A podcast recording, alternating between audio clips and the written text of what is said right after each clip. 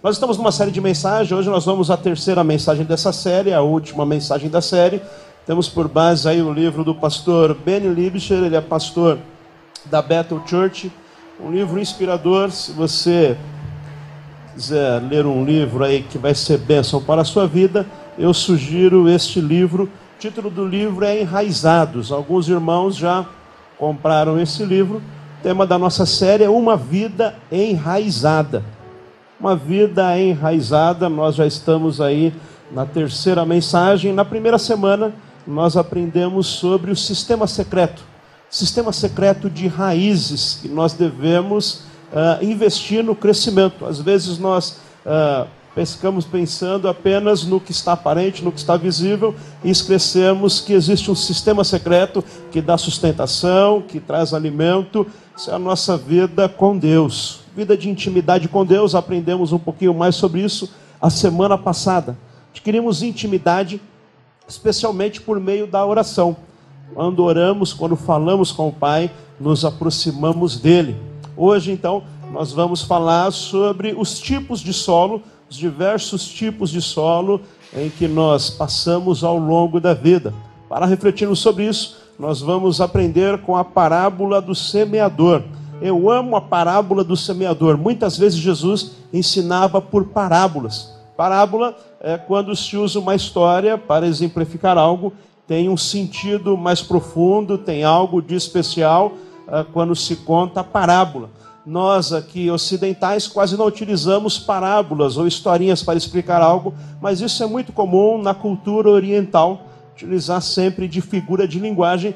Essa parábola do semeador é muito especial porque é a única em que, logo depois de contar, Jesus também já vai explicá-la aos discípulos. Vai dar uma explicação daquilo que ele estava falando. Ela é muito didática, mas também tem uma explicação de Jesus Cristo. Vamos ao texto então. É Lucas capítulo 8, vamos ler do verso 4 ao verso 8. Lucas 8, do 4 ao 8, é a parábola. A partir do 9, Jesus vai trazer a explicação. A explicação eu vou contar ao longo da mensagem. Lucas 8, do 4 a 8, diz a parábola: Reunindo-se uma grande multidão, e vendo a Jesus gente de diversas cidades, ele contou esta parábola. O semeador saiu a semear. Quando lançava a semente, parte dela caiu à beira do caminho, foi pisada e as aves do céu a comeram. Parte dela caiu sobre pedras quando germinou, as plantas secaram porque não havia umidade. Outra parte caiu entre espinhos que cresceram com ela e sufocaram as plantas. Outra ainda caiu em boa terra, cresceu e deu boa colheita, cem por um. Tendo dito isso, exclamou: Aquele que tem ouvidos para ouvir, ouça. Aquele que tem ouvidos para ouvir, ouça. Apocalipse aparece diversas vezes essa sentença: aquele que tem ouvidos para ouvir, ouça o que o Espírito diz à igreja. Vamos lá, feche os seus olhos. Senhor, fale conosco. Nós queremos crescer em conhecimento e em graça. Queremos crescer nas nossas raízes, queremos crescer na nossa profundidade de relacionamento, de intimidade, de comunhão. Queremos, Senhor, viver o melhor que tu tens para nós. Sabemos que tu tens propósito em nossas vidas, que não estamos neste mundo à toa. Por isso nós clamamos, Senhor, envia a tua palavra, a tua palavra que é viva e eficaz, que seja produtiva em nós esta noite. Produza algo novo, algo de especial. Em nome de Jesus, nós colocamos a nossa mente, o nosso coração no teu altar para o Senhor fazer as mudanças necessárias, a obra necessária, que tu bem sabes. Que assim seja, Senhor, para a tua glória. Amém e amém. Graças a Deus. A parábola do semeador é muito significativa e ela traz diversas figuras de linguagem. Nós precisamos interpretar essas figuras de linguagens. Muitas delas Jesus já explica para a gente. Por exemplo, ele vai dizer que o semeador somos nós. O semeador não é o pai, o pai é aquele que nos dá a semente. Mas nós é quem vamos mundo afora lançando a semente, a boa semente, semente que é a palavra de Deus. A palavra de Deus é a semente que está sendo semeada aqui nesta celebração, desde o início, desde a primeira oração, desde o momento que você chegou, várias sementes já foram lançadas. várias sementes já caíram no solo, no terreno. O solo que aqui, segundo a parábola, é o seu coração. Seu coração é o terreno onde cai a semente. Ora, a semente é a palavra de Deus, e a semente ela é viva, ela a semente ela é produtiva, a semente é boa a semente. E o nosso papel é sair semeando o mundo afora, como fazemos, sempre estamos fazendo aqui hoje. Jesus vai falar que a grande diferença entre a semente germinar, crescer, se tornar uma grande planta, futuramente uma árvore dar fruto, está no solo, está no coração.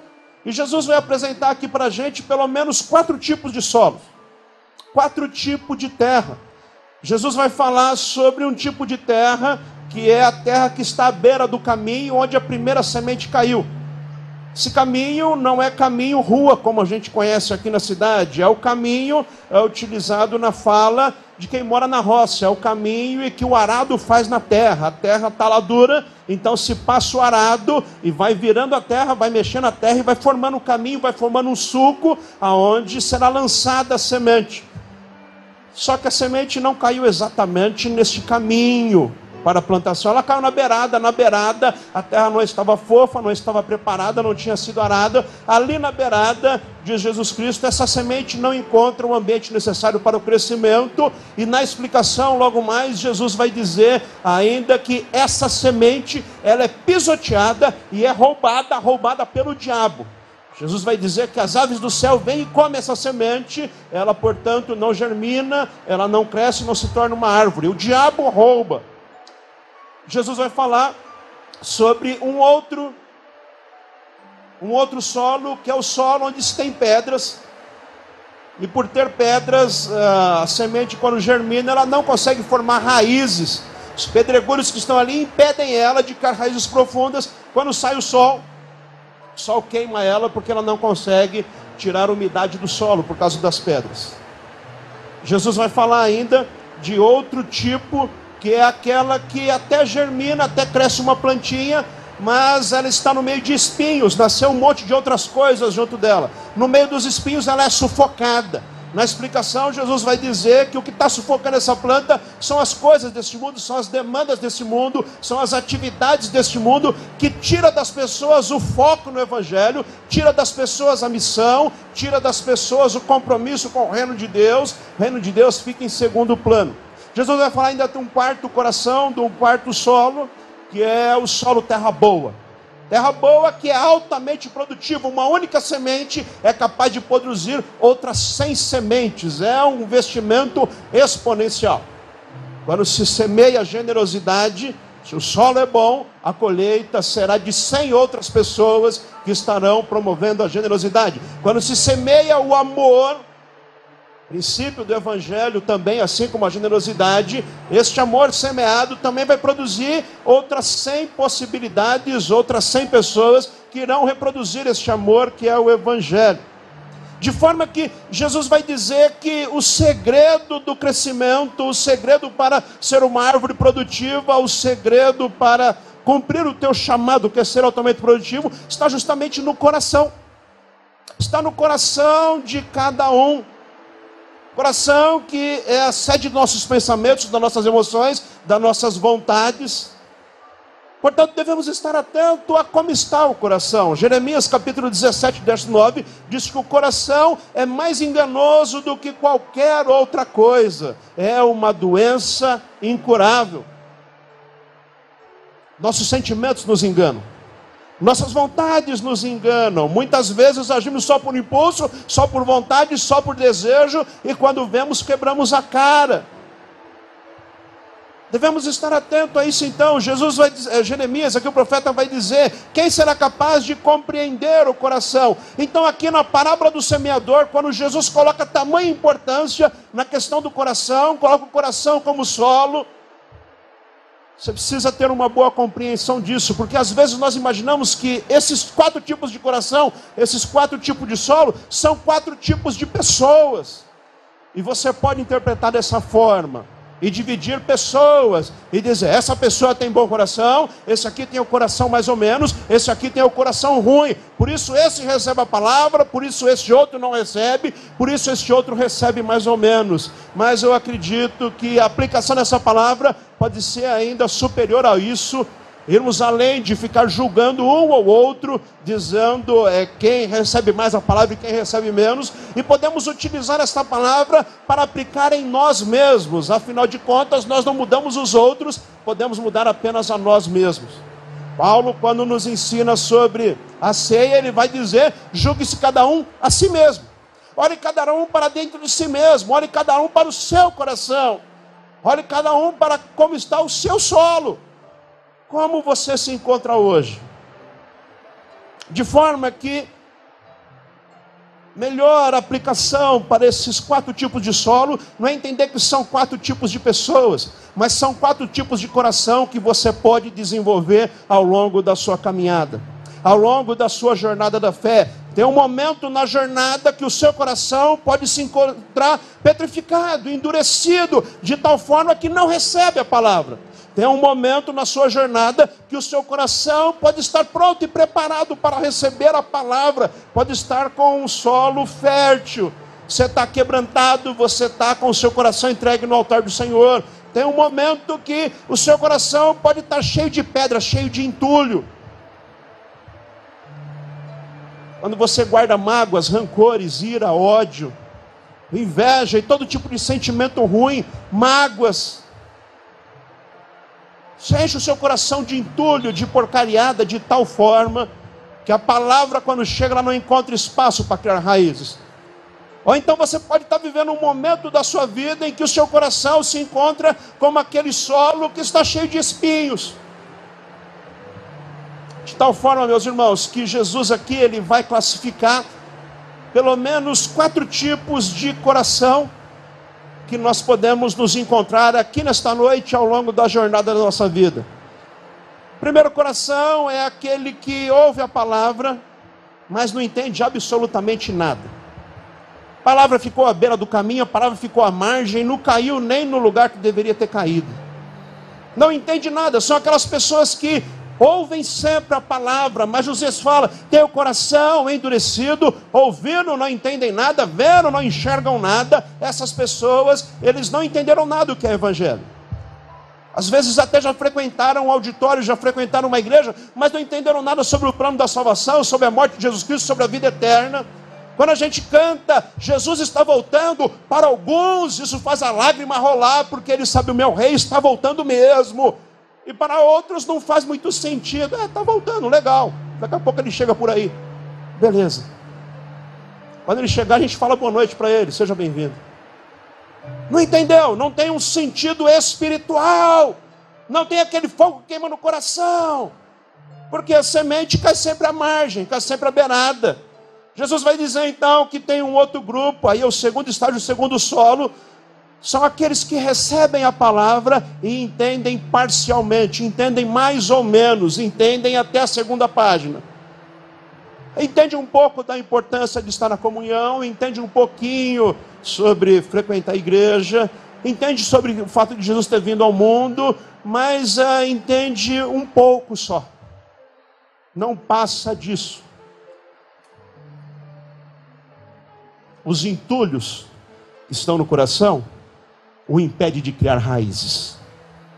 No terceiro grupo, aquele dos espinhos, é gente que entendeu, cresceu um pouco, teve entendimento, entendeu o plano da salvação, entendeu que Jesus Cristo é o Filho de Deus, entendeu que ele deixou a sua glória, veio ao mundo, entendeu que ele morreu na cruz, derramou até a última gota de sangue para pagar pelos nossos pecados, entendeu que ele desceu no inferno, pegou as chaves do inferno, foi preparar morada para nós e um dia virá nos buscar, entendeu o plano da salvação, entendeu a vida eterna, entendeu, mas conquanto tenha entendido, não desenvolveu, não se envolveu, não está fazendo parte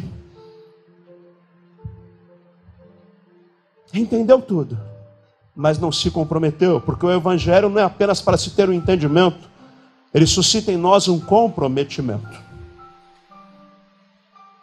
Mas por conta de tantas coisas do mundo, de tanta demanda, de tanta agenda, de tanta coisa para fazer, de tanta coisa para conquistar, afinal de contas, Uh, os dias são corridos e nós temos muito o que fazer e muitas vezes nós não temos tempo para nos comprometer com a obra de Deus e com o seu reino, e com o seu chamado e com esse negócio de ganhar vidas para Jesus. Afinal de contas, nós estamos muito mais envolvidos com as coisas do mundo. Então, até entendeu o plano da salvação, entendeu aquilo que Jesus vai fazer no mundo, entendeu, mas não se comprometeu. Então, o evangelho de Jesus Cristo não encontrou espaço para ser produtivo nessa vida, para produzir alimento para outras pessoas. No quarto grupo, Jesus vai falar: e assim, é gente que entendeu e se comprometeu e vive para o Evangelho, aí dá fruto, bom fruto e fruto que permanece, e para cada semente a produtividade é de pelo menos 100 outras que vai alimentar multidões. grande questão para nós respondermos é: como está o nosso coração hoje? E ao longo da caminhada da fé, quais os diversos tipos de coração que você já carregou com você? Isso é muito importante ser respondido, porque talvez um dia você recebeu o Evangelho de Jesus Cristo de bom grado, com o coração preparado, o solo fértil, a semente caiu e brotou, e germinou, e glória a Deus por isso. Mas o tempo passou e talvez você já tenha anos de igreja. E ao longo desse período muitas coisas aconteceram, coisas boas e coisas não tão boas assim. Você se alegrou, você festejou, você viu a cura, você viu o agir de Deus, você sentiu o toque do Espírito Santo, você falou em línguas e foi maravilhoso. O seu coração estava como uma terra bem fértil, produtiva. Mas a verdade é que muitas vezes o tempo vai passando e outros tipos de coração vão se encaixando dentro de nós. Às vezes, os entulhos que vão sendo acumulados em nós nos impede de que as raízes sejam profundas. Como está o seu coração hoje? Sobre isso que eu quero refletir com você. Pelo menos quatro tipos de coração. Avalie hoje, então, como se encontra o solo do seu coração. Primeiro, veja se o seu coração não está duro demais. Muitas vezes o coração está duro, está como aquela terra que ficou à beira do caminho, não foi ali mexida, preparada, cortada, feito o caminho pelo arado. Semente caiu na beirada. São aqueles que ficam na beira do caminho, ficam à margem. Talvez o seu coração está duro assim como a terra que está à margem, e aí a semente não brota. Jesus Cristo vai dizer que essa semente é pisoteada. O semeador saiu a semear. E o semeador semeia, ele sai semeando por todo lado. O semeador não fica escolhendo. Semeador que somos nós. Quando prego aqui, qualquer outra pessoa prega aqui, e qualquer um prega o evangelho em qualquer lugar do mundo, ele prega e prega para todos. O semeador sai a semear, não importa se vai encontrar terra boa, terra ruim, terra no caminho, terra de pedra, não importa. A palavra está sendo proclamada. O diferencial vai ser o coração que essa semente vai encontrar hoje aqui no nosso meio. Isso que vai fazer toda a diferença. O semeador saiu a semear, e enquanto lançava, verso 5, a semente, parte dela caiu à beira do caminho, foi pisada, e as aves dos céus a comeram. Na explicação, Mateus 13, do 13 ao 15, Jesus vai dizer: Por esta razão eu lhes falo por parábolas. Por que, que Jesus fala por parábolas? Inclusive aqui a parábola do semeador porque vendo eles não veem, e ouvindo não ouvem, nem entendem. Nele se cumpre a profecia de Isaías e também o que estava dito em Salmos. Ainda que estejam sempre ouvindo, vocês nunca entenderão, ainda que estejam sempre vendo, jamais perceberão, pois o coração deste povo se tornou insensível, de má vontade ouviram com seus ouvidos e fecharam os seus olhos. Assim se assim não fosse, poderiam ver com os olhos, ouvir com os ouvidos, entender com o coração, converter-se e eu os curaria.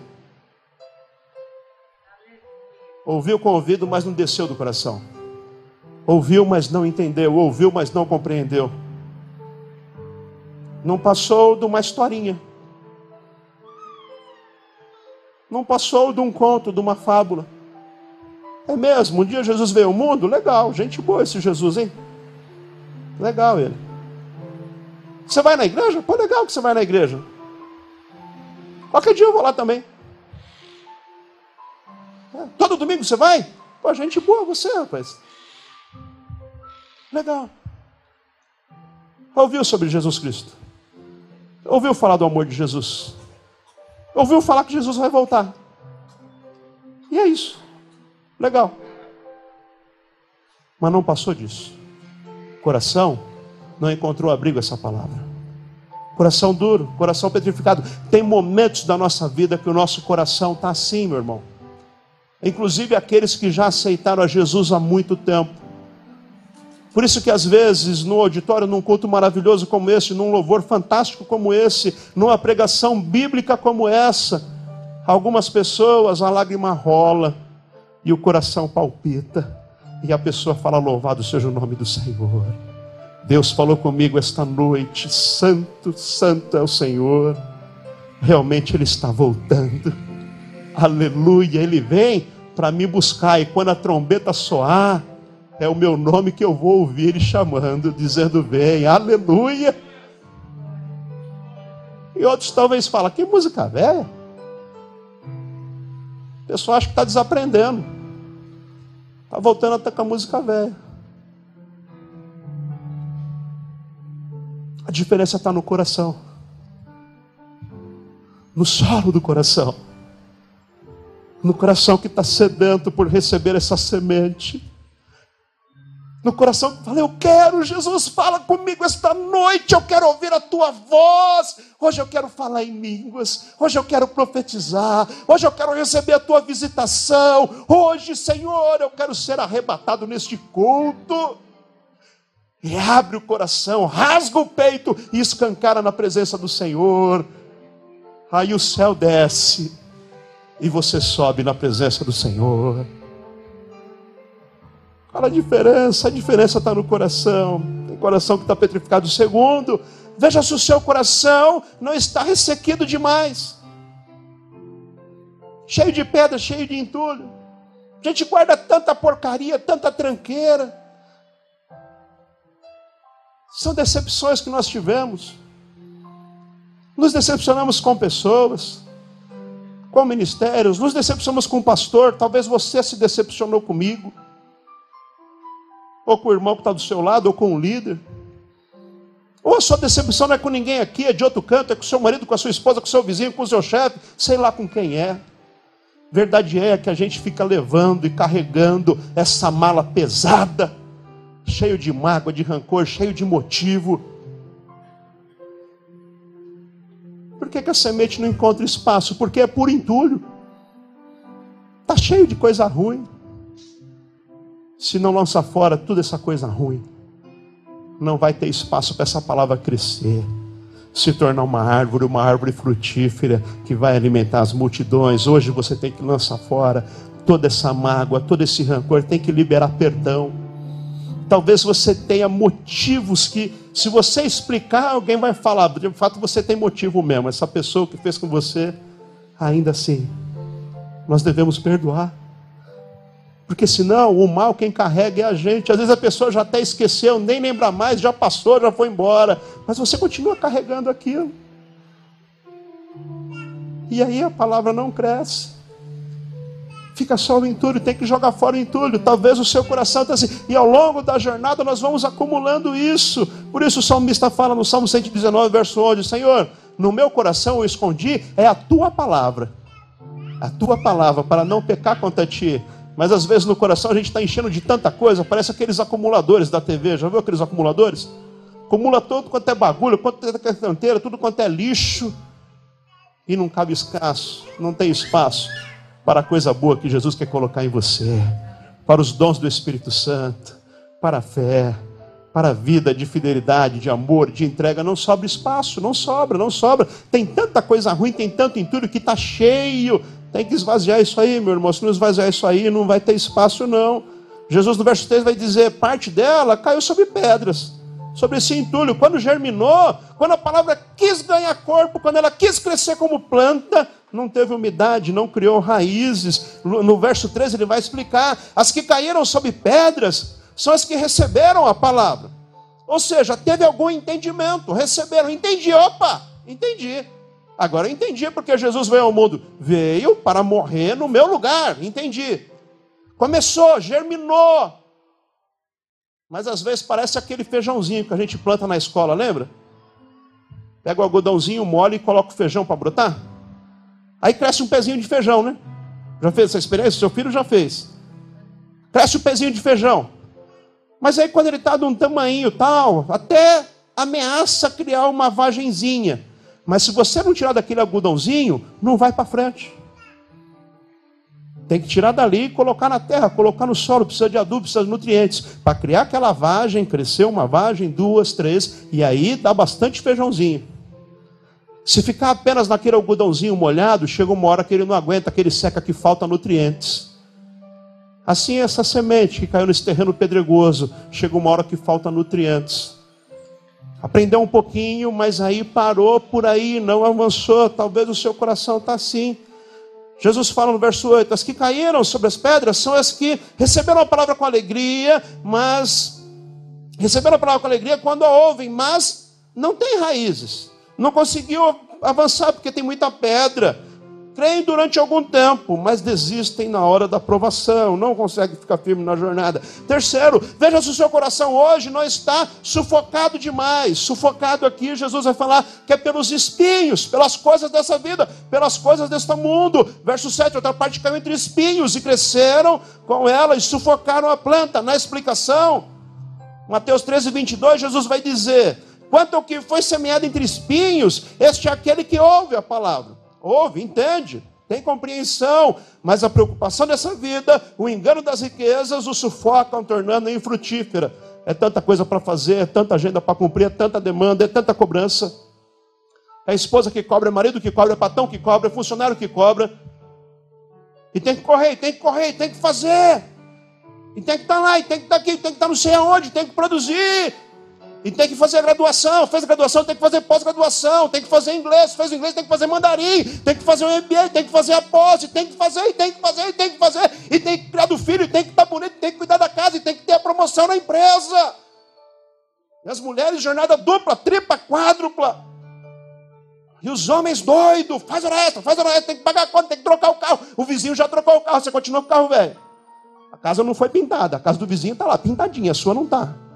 E tanta pressão, e tanta coisa, a gente tem que correr, tem que correr, tem que correr, tem que correr, tem que correr, tem que correr. E a gente esquece de buscar em primeiro lugar o reino de Deus e a sua justiça, e o demais será acrescentado. Lembre-se, se Jesus Cristo estiver no primeiro lugar na sua vida, as demais coisas encontrarão os seus devidos lugares. Mas fica sufocado, não tem tempo para Deus, não tem tempo para a vida de oração, não tem tempo para a vida de intimidade, não tem tempo para ler a palavra, não tem tempo, não tem tempo. Porque eu já chego em casa tarde, cansado. Tem dia que não dá vontade nem de tomar banho. Eu vejo a cama, ela me puxa, me suga, ui, a cama. Se sentar no sofá, fica por ali mesmo. Eu sei o que é isso. Cuidado, porque às vezes o nosso coração está sendo sufocado pelos espinhos desse mundo. A gente esquece de Deus, esquece da caminhada, da fé, perde o temor, quando quer ver, está frio. Por isso a gente escuta a pessoa e fala: estou frio. Não sinto mais Deus falar. Eu vou no culto, sabe, mas não sinto nada. Não sei o que está acontecendo, não sei. Acho que aquelas músicas que tocam naquela igreja não falam mais comigo. Acho que o pastor não está mais inspirado, não. E se esquece que não depende do cantor, não depende da música, não depende do pastor. Depende do seu coração entregue no altar do Senhor. Depende do seu posicionamento intencional de busca e de súplica intercessória. Que o Senhor se faz presente em você dentro do seu quarto com a porta fechada. Não tem nenhum cantor extraordinário, não tem o melhor pregador do universo, mas tem a presença de Deus inundando o seu ambiente. E a paz de Deus enche o seu coração. Porque não depende do que acontece do lado de fora, depende do que acontece aqui dentro. Pode acontecer o que for do lado de fora e não ser nada aqui dentro. Mas pode estar tudo paradinho do lado de fora e aqui dentro está um turbilhão da presença do Espírito Santo dentro de mim. A palavra de diz que no seu interior fluirá rios de água viva. Não é do seu lado, não é, do, é dentro de você que flui rios de água viva. Porque o Espírito Santo trabalha em você, no seu coração É tudo sobre o coração, meu irmão. É tudo, é, é dentro, é aqui dentro que acontece a revolução, a transformação. É dentro. Por fim, é a terra boa, a terra frutífera. Talvez você está assim essa noite. Veja se o seu coração está frutífero, é lindo, maravilhoso. Espero que esse seja o seu hoje. E se não fora o que você estava portando quando você entrou, que seja este ao sair daqui. Coração frutífero é o quarto. Veja o seu coração está frutífero. Verso 8. Outro ainda. Caiu em boa terra. Aleluia. Tem terra boa. Terra produtiva. Cresceu e deu boa colheita a 100 por um. Na explicação, verso 15 de Lucas 8. Mas os que caíram em boa terra. Os que caíram nessa terra boa, esse quarto tipo de solo, tem características extraordinárias. São as que, com o coração bom, o coração é bom. E generoso. Ouvem a palavra, no sentido de dão ouvido, entendem, dão credibilidade, retém, guarda no coração, dão fruto e com perseverança.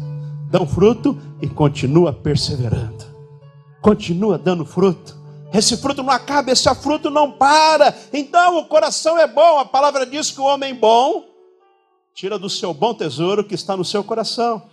Seja gente boa de Jesus Cristo, tenha este coração, espero que seja o seu coração generoso, disposto a contribuir, a ajudar uns aos outros, a andar juntos, cheio de amor, cheio de graça, coração ouvinte. Ouve a palavra de Deus, retém no seu coração, coração que guarda a palavra, a tua palavra, Senhor, escondida no meu coração, frutífero, dá fruto, porque você foi chamado é para dar fruto. Eu vos escolhi para que vais e deis fruto. Fruto, dá fruto, muito fruto, fruto que permanece. Coração perseverante. O Senhor te chamou para dar fruto. Como que eu vou produzir esse fruto? A partir do solo, que é a semente, que traz consigo um DNA produtivo, capaz de produzir a 100 por um. Se essa semente encontrar no nosso coração, coração preparado. Bom solo. Vai produzir, vai produzir muito. A questão é que a gente tem que estar sempre avaliando como é que está o meu coração hoje. Como é que esteve o meu coração nessa semana? Nessa fase que eu estou passando na minha vida, como é que está o meu coração? Está pronto para receber a palavra semente dentro de Deus? Mas e se não tiver, o que, que eu faço? Eu não posso fazer nada. Meu coração está assim, meu coração está duro. Meu coração... Não, não. Você pode fazer tudo, não pode, mas deve. Você deve ser intencional nas suas atitudes. Intencional. Ah, eu não tenho vontade de orar. Meu irmão, não é para ficar esperando vontade de orar, não, é para ir orar. Tem muita coisa que você não tem vontade de fazer, mas você faz por quê? Porque tem que fazer e você sabe que vai ser bom. Alguém tem vontade de tomar remédio? Que vontade de tomar um remedinho? Ah, ah, tem gente que até tem, mas é doença, né? É. Tirando quem tem a doença. No geral, gente normal, a gente não gosta de tomar remédio. Tem gente que não gosta de lavar banheiro. Que eu acho que é muita gente. Tem gente que não gosta de passar roupa. Quem gosta de pegar metrô lotado em horário de pico aí, principalmente em tempo de Covid, fala, tá lotado, tá lotado. Vem aquele segurança e empurra assim, vai, entra. Quem tá doido para amanhã, no horário de pico, tá lá na Praça da Sé sendo empurrado dentro do metrô. Faz por quê? Porque tem que ser feito. Mas oração não é assim. Eu fiz uma caricatura para você entender que muitas coisas na vida a gente faz, não porque tem um desejo fundo do coração, mas a gente sabe que é bom, que deve ser feito. Agora, orar é coisa boa, meu irmão, mas você deve ser intencional nisso. E o coração que hoje não está bom, você deve ser intencional também no quebrantamento e na abertura do seu coração. A palavra diz: Eis que estou à porta e bato. Jesus está batendo na porta do coração. E essa é uma afirmativa muito dura, porque quando Jesus fala, eis que estou batendo a porta, significa que a gente deixou ele para o lado de fora, porque quem está para o lado de dentro não bate a porta. Muitas vezes ao longo da jornada a gente deixa Jesus de fora. Quem entra pela janela, quem entra arrombando a porta, quem entra com o pé de cabra é o diabo. Jesus, ele é educado, ele fala: tem espaço para mim na tua vida? Tem espaço para mim no teu coração? Se você abrir a porta, então é intencional. Jesus está batendo a porta, eu vou abrir porque eu quero Jesus comigo. Eu quero que Jesus faça parte da minha vida. É abrir o coração. Se tem entulho, lança fora. Eu decido hoje perdoar. Mas eu não estou sentindo vontade de perdoar. Não interessa. Começa tendo uma atitude positiva. Começa sendo intencional. Dizendo: Eu perdoo no nome de Jesus. Eu libero hoje o perdão. Eu não quero mais nutrir essa raiz de amargura, essa mágoa. Isso vai acabar comigo. Começa orando. Começa colocando no altar do Senhor. Começa expressando aquilo que você deseja. Profetizando aquilo aquilo que ainda não existe, mas virá à existência um dia. Profetiza: eu vou perdoar, eu vou amar, eu vou reconciliar. Aí você vai se esforçar nisso. É a palavra proclamada, afinal de contas você é um profeta do Senhor nesse mundo. Profetiza coisa boa, profetiza perdão, bênção, vitória. E você vai ver que o milagre vai acontecer. Vai acontecer, na tua palavra tem poder tem autoridade do Espírito Santo de Deus. Para terminar, quero trazer aqui um bom exemplo para vocês. Jubes, eu vou trazer um exemplo africano hoje. Semana passada eu falei sobre o bambu e eu recebi um monte de mensagem aí do pessoal falando: oh, pastor, legal, o bambu. Trouxe um, um exemplo africano. Não sei como é que é no Congo, Jubes, mas na Angola é um bondeiro. No Congo é baobá, que dá muca. Coloca a foto aí para a gente ver. Não sei se o pessoal da transmissão vai dar para colocar para eles aí. É uma árvore gigantesca. Aqui no Brasil tem pouquíssimos exemplares no Nordeste, principalmente nas regiões mais secas. Esse aí é o umbondeiro. Em alguns lugares da África eles chamam de imbondeiro, mas isto é um pé de muca. Tem alguns poucos exemplares no Nordeste que foi trazido da África, mas não é próprio aqui do Brasil é uma árvore fantástica, enorme de grande. Ela chega até 30 metros de altura. Mas o que mais é extraordinário, o que mais salta os olhos, é a dimensão do seu tronco. Alguns troncos, das maiores, das mais antigas, chegam a ter até 15 metros de diâmetro. 15 metros de diâmetro vai dessa coluna até aquela parede lá. Imagina um tronco de uma árvore desse diâmetro. É algo assustador. Ela é classificada eh, naquelas plantas que são as suculentas. As mulheres às vezes têm suculenta em casa, aquelas plantas que têm a folha gordinha, que ela fica cheia d'água. Você não precisa regar muito ela, ela precisa de pouca água, que ela guarda água na folha. Mas o umbundeiro, ele é fantástico, porque dez meses do ano ele fica sem folhas. Fica só os galinhos assim, ó. Você pensa até que ele morreu, não, ele está vivinho ali, ó. Está vivinho. A produtividade de mucoa é especialmente na época mais seca, aí que ele produz mais. Essa árvore tem algumas peculiaridades fantásticas e nós vamos aprender muito com ela hoje. Primeiro, porque ela demora muito para crescer, ela não tem pressa. Demora muitos anos para crescer. Em alguns lugares da África ela é chamado de árvore da vida. Não por causa lá do Gênesis da árvore da vida, mas porque ela traz alimento para as pessoas em períodos especiais de seca e pela quantidade de água que ela retém. Uma árvore adulta e antiga do tamanho dessa daqui pode reter, eu, fiquei maravilhado quando ele pode reter até 100 mil litros d'água. Sabe lá o que é 100 mil litros d'água? Para ter um exemplo, na sua casa deve ter uma caixa d'água de 500 litros ou de mil litros. Em geral é isso. Você coloca 100 caixas d'água de mil litros ou 200 caixas d'água de 500 litros. É água para dedéu, pessoal. As mais antigas não apenas acumulam isso aí esparramado na seiva dela, mas elas fazem armazenamento como os caixas d'água de até 6 mil litros d'água dentro dela.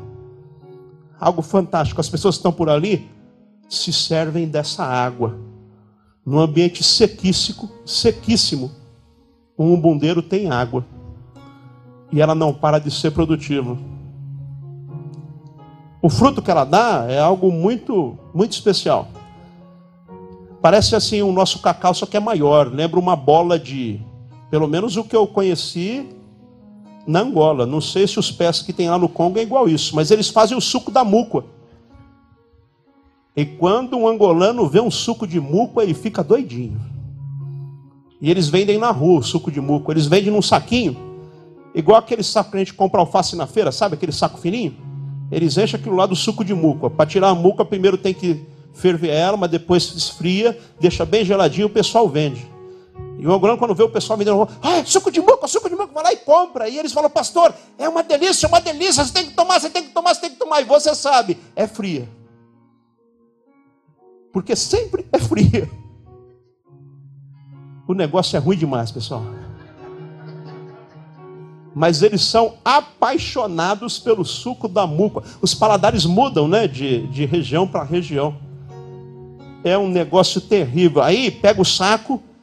Sabe quando a gente tomava aquele sacolé, ou geladinho, ou que a gente morde o cantinho assim? É igual. Só que você morde o cantinho e deixa o negócio para cima, porque é líquido, não, não dá para segurar, fica mole, não é congelado. Então você fica com o negócio para cima assim e fica tipo uma mana assim. É ruim demais. E o negócio amarra aqui na garganta de um jeito. Você gosta disso, Jubes? Você também não gosta, não? Você já está brasileiro, né, Jubes? Jubes não conta. O negócio amarra na garganta de um jeito. Nos primeiros goles o negócio amarra. Mas aí pesquisando eu vou descobrir porque o negócio amarra. Porque ele é riquíssimo em vitamina C e em cálcio.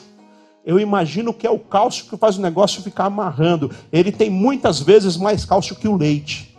O pessoal não toma muito leite.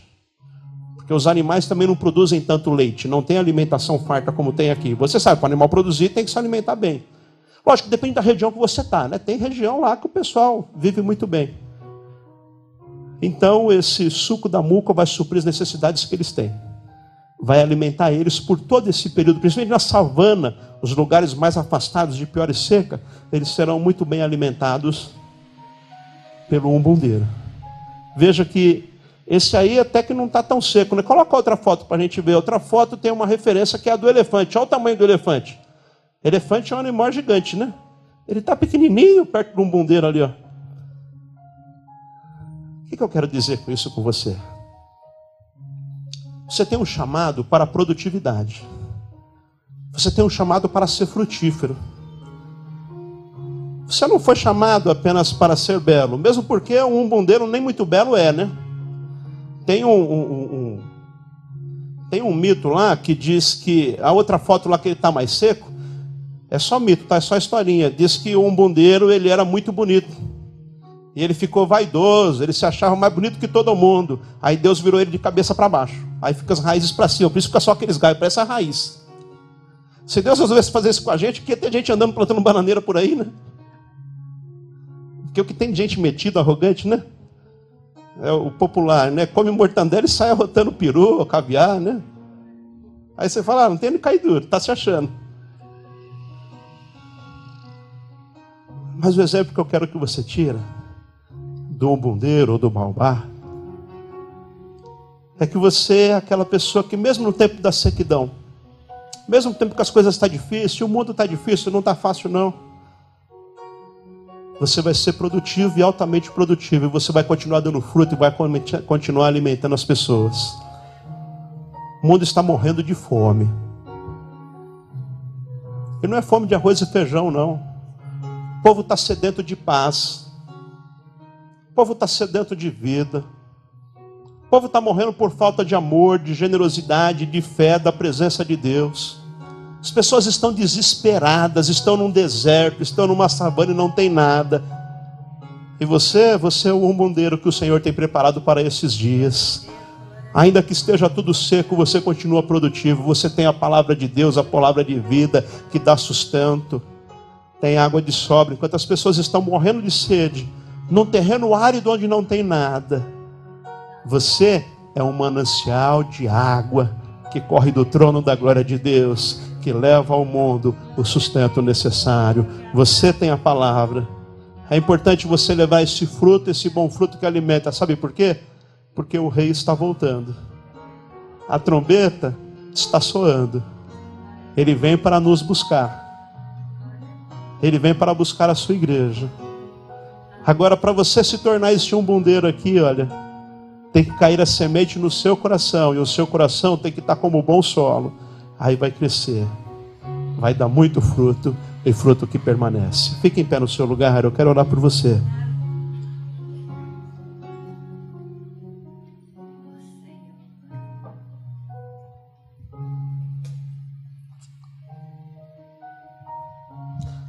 Feche os seus olhos um instante.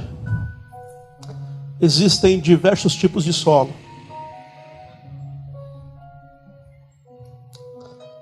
Tem a semente que cai à beira do caminho, solo está duro. Coração duro. Tem a semente que cai no solo, mas está cheio de pedras, está cheio de entulho. Não cria raízes. Tem a semente da palavra, boa semente que cai no solo. Mas o solo está cheio de espinhos, cheio de coisas deste mundo. Está sufocado pelas coisas deste mundo. Não tem tempo para Deus, não tem tempo para comunhão, não tem tempo para. Está totalmente entregue às coisas do mundo. Mas tem bom solo. E este é o solo do seu coração. Que hoje a semente é lançada e vai produzir, vai produzir muito fruto. Eu quero orar por você. Feche os seus olhos um instante. E verifica aí por um minuto como está o seu coração hoje. E se tem entulho, joga fora agora. Se está ressequido como a beirada do caminho, deixa o Senhor passar um arado hoje aí no seu coração, remover essa terra aí, afofar ela, preparar ela. Porque você precisa ser produtivo, porque você nasceu para produtividade, produzir muito fruto, fruto bom, fruto que alimenta, que dá sabor. Tem pessoa junto de você que está com a vida sem sabor, está insípida, está sem gosto, está sem graça. Mas você tem esse fruto saboroso que é a palavra de Deus, que é a vida abundante. Você precisa levar este fruto saboroso para essa pessoa. Tem gente perto de você que está querendo tirar a vida. Tem gente perto de você que está morrendo de depressão. Tem gente que você conhece que a vida está sem sentido, está sem graça. Tem gente perto de você que está morrendo de fome, a alma está esfomeada.